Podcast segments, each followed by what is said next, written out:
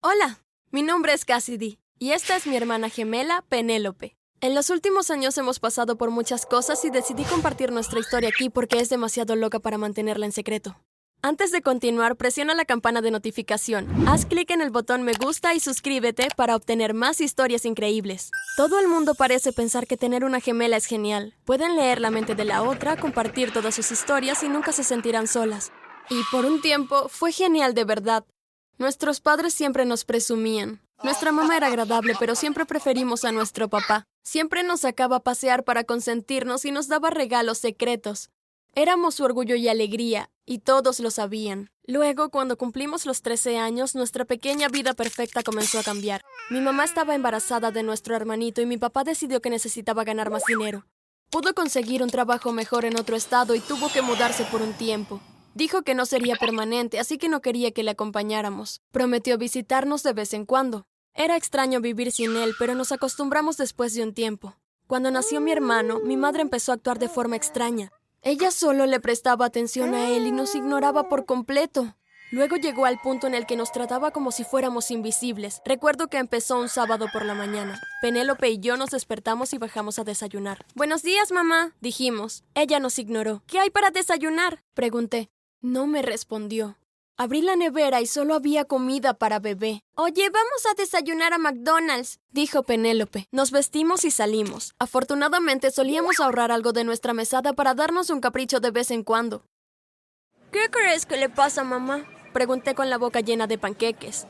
No sé, escuché que algunas mujeres se ponen raras después de tener un bebé, tal vez se le pase pronto, respondió Penélope. Espero que sí, suspiré. Nuestra madre nos ignoró durante una semana más, así que seguimos comiendo afuera.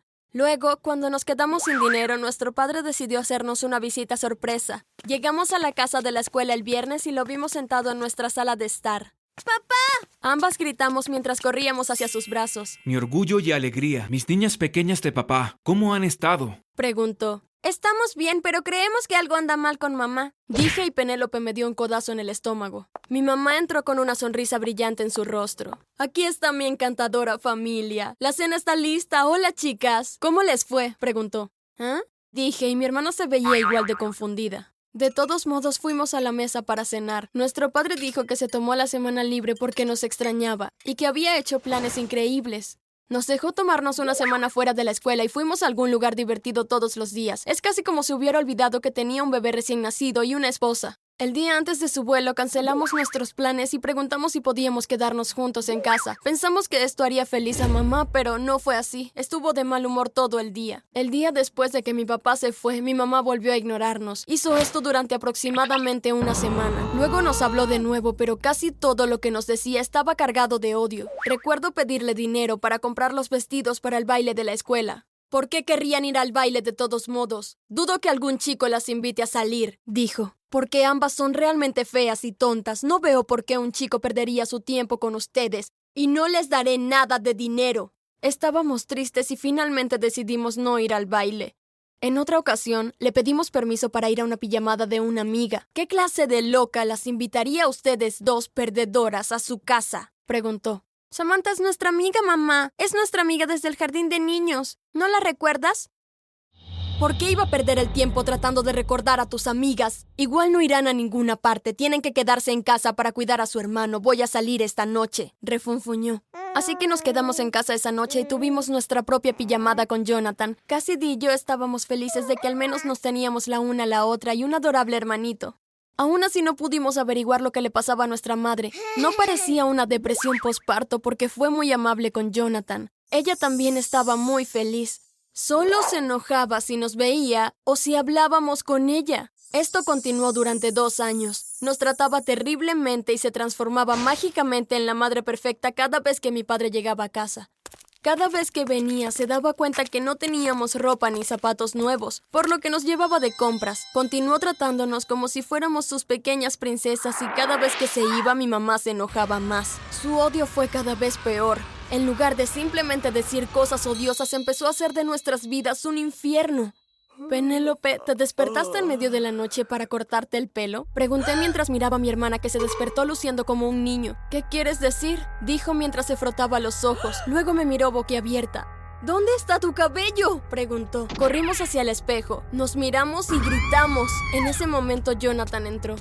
Mamá tiró su pelo a la basura. Ahora parece que tengo dos hermanos mayores. Dijo y sonrió adorablemente. Estábamos confundidas, pero fuimos directamente a la papelera para revisar y allí estaba nuestro hermoso cabello debajo de unas viejas cáscaras de plátano. Lloramos y cuando nuestra mamá entró riendo le preguntamos por qué lo había hecho. Bueno, invierten mucho en su cabello. Y además, su cabello es muy feo. Solo pónganse un sombrero y cállense, dijo y se alejó riendo. Nuestro padre no volvió a casa durante todo un año esa vez, y creo que definitivamente fue el peor año de nuestras vidas. Nuestra mamá se dio cuenta de que realmente no podía rompernos el ánimo en casa, intentó avergonzarnos.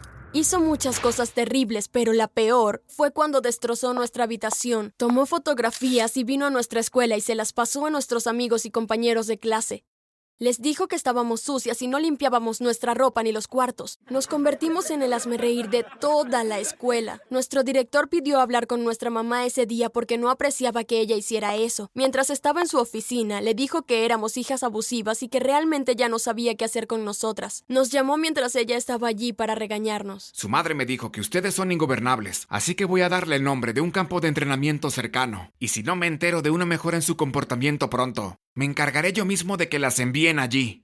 A la semana siguiente, mi madre volvió con él y le dijo que le habíamos robado el dinero. Ese fin de semana partimos al campo de entrenamiento. Era un lugar espantoso para las chicas más horribles que habíamos conocido.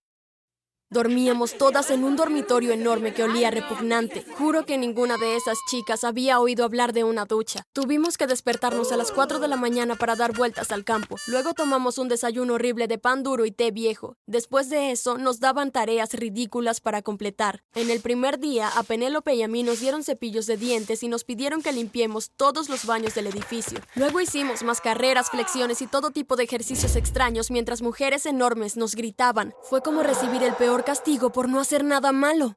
Regresamos a casa después de una semana, destrozadas y exhaustas. Espero que hayan aprendido su lección, dijo mamá. ¿Por qué nos hiciste eso? ¿Qué lección teníamos que aprender? ¿Qué te hemos hecho? pregunté. Ella sonrió. Fuimos a nuestra habitación. Necesitamos llamar a papá para hacerle saber lo que está pasando. Tenemos que salir de aquí, dijo Penélope. Mamá tomó nuestros teléfonos. ¿Cómo lo vamos a llamar? pregunté. No te preocupes, Cassidy, encontraré la manera. El día siguiente era lunes y fuimos a la escuela como siempre. Antes de nuestra primera clase, Penélope me llevó al baño y dijo, Mira, tengo el teléfono de mamá. Llamemos a papá. ¿Cómo conseguiste eso? pregunté. Justo cuando agarré el teléfono vi un mensaje de texto de nuestra tía Susette, la hermana de nuestra mamá que nunca nos quiso mucho. Decía, creo que es una medida drástica. Quizás deberías reconsiderarlo. ¿De qué están hablando? pregunté. Vamos a averiguar, respondió Penélope. Leímos sus mensajes de texto y de repente quedó muy claro por qué nuestra madre estaba siendo tan mala con nosotras. Le dijo a nuestra tía que nuestro padre nos prestaba más atención y que estaba celosa. Se rieron de cómo nos envió al campo de entrenamiento y cómo nos cortó el pelo. Pero lo más horrible que leímos fue que nuestra madre estaba considerando envenenarnos. No estábamos seguras de si lo decía en broma, pero no queríamos correr el riesgo. Corrimos directamente a la oficina del director para mostrárselo. Pensamos que podría ayudarnos y sacarnos de esa casa. Tan pronto como abrimos la puerta, nuestra madre estaba llorando y nuestro director parecía muy molesto. Su madre me contó lo que hicieron ustedes esta mañana. Estoy decepcionado de ustedes. Dijo. ¿De qué estás hablando? Pregunté. ¿No recuerdas haber prendido fuego a la sala de estar antes de venir a la escuela esta mañana? Gritó. No hicimos eso. Nuestra madre está celosa de nosotras. Está loca. Tenemos su teléfono para probarlo, ayúdenos. Penélope gritó. Le entregó el teléfono al director. ¿Y por qué rayos tomaste el teléfono de tu madre? Preguntó. Para llamar a nuestro papá se llevó nuestros teléfonos y tenemos que llamarlo. Intentará envenenarnos pronto si no nos ayuda, dije. Nuestra madre comenzó a discutir, pero él le dijo que se callara y comenzó a leer los textos. Trató de decir que no era su teléfono, pero cuando llamó a su número, sonó. Voy a llamar a la policía ahora. Gritó. Mi madre se puso de pie y salió corriendo por la puerta. Nos sentamos aliviadas de que alguien finalmente nos hubiera creído. También llamó a nuestro papá y le explicó toda la historia. Se disculpó y prometió no sacar conclusiones precipitadas nunca más. Ahora vivimos con nuestro papá. Mi mamá está en prisión, así que todos nos mudamos. Nuestro hermanito está confundido, pero creo que estará bien. Pero adivina qué, nuestro papá tiene una nueva familia. Tiene una novia llamada Sandra y dos hijos. Por eso no volví a casa para vernos. Resulta que mi madre siempre estuvo celosa de las personas equivocadas.